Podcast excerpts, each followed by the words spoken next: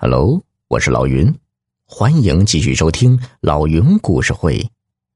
停车风波解决了这件事情，王大爷如释重负啊。这一天，他又见到了胖司机，胖司机正在原来的停车位上拿工具卸占位锁呢。他知道王大爷的厉害，忙说：“呃，这锁是我自个儿安装的。”哎，现在不租这个停车位了，我得把锁给卸下来呀！哎，说完，他又长叹了一口气。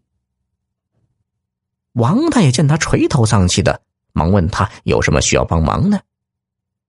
胖司机没好气的说：“哎呀，我们事先都说好的，这个停车位租期一年，没想到刚租两个多月就被收回去了。我的车刚停马路边两天，玻璃就被砸了。”笔记本电脑、加油卡、导航仪都丢了，你说气不气人呢？王大爷皱着眉头问道：“那你得去找刀疤脸呢？”胖司机回头看了一眼王大爷，再不吭声了，只是沉默的卸锁。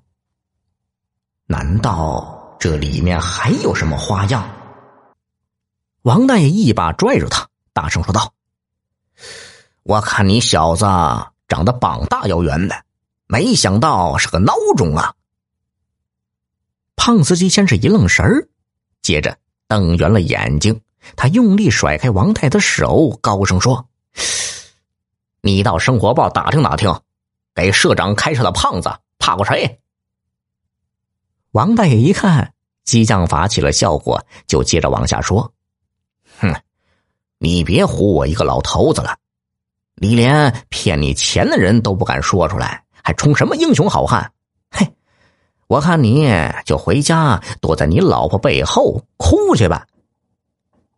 胖司机呀，气的是脸红脖子粗，他白了王大爷一眼，气呼呼的说道：“我说出来，你能把他怎么样？你有多大能耐呀？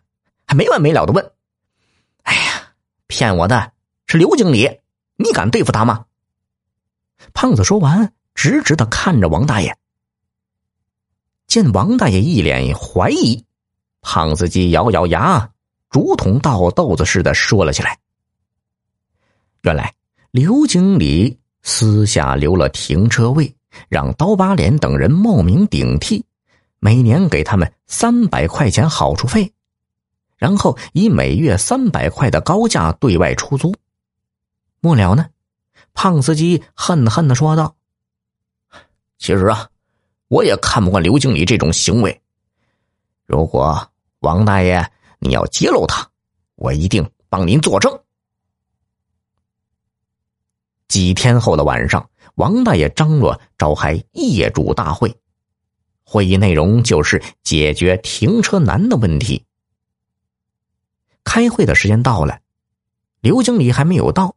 坐在台上的王大爷不住的向门口张望，终于看到了刘经理，他是踩着点儿来的。王大爷宣布开会，他清了清嗓子，便说开了。嗯，先说一件让大家惊讶的事啊，物业刘经理不顾业主的利益，偷偷的囤积车位，雇人冒名顶替。然后对外高价出租，从而坐享其成。刘经理听了，腾了一下站了起来。王大爷，这关系到我的名誉和人格，我告诉你啊，没有真凭实据，你可不能瞎说。必要的话，我会用法律来保护自己的。但是此时。胖司机登场了，把整件事情的前因后果又说了一遍。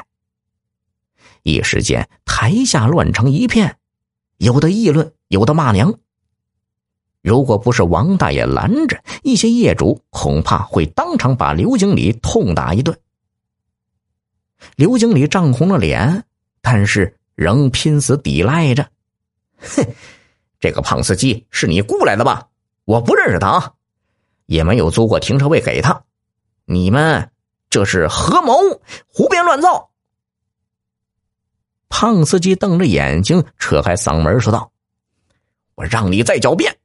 还说完，他掏出一支录音笔，举到麦克风前。刘经理的声音很快传了出来：“胖子，我也没想到会遇上王大爷这么个刺头啊！等过了这阵子，我保证再给你弄个停车位。嗯，而且这我也不收你三百了，就收你一百五。”在铁证面前，刘经理像霜打的茄子一般彻底蔫了，他赶紧低着头。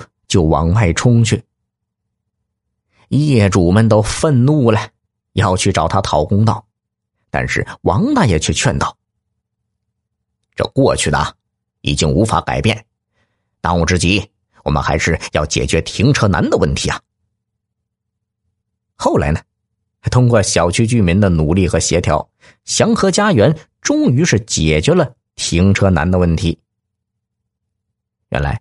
小区旁边有几栋办公大楼，在上班时间呢，办公楼的地下停车位车位告急，而此时小区里的停车位都空着。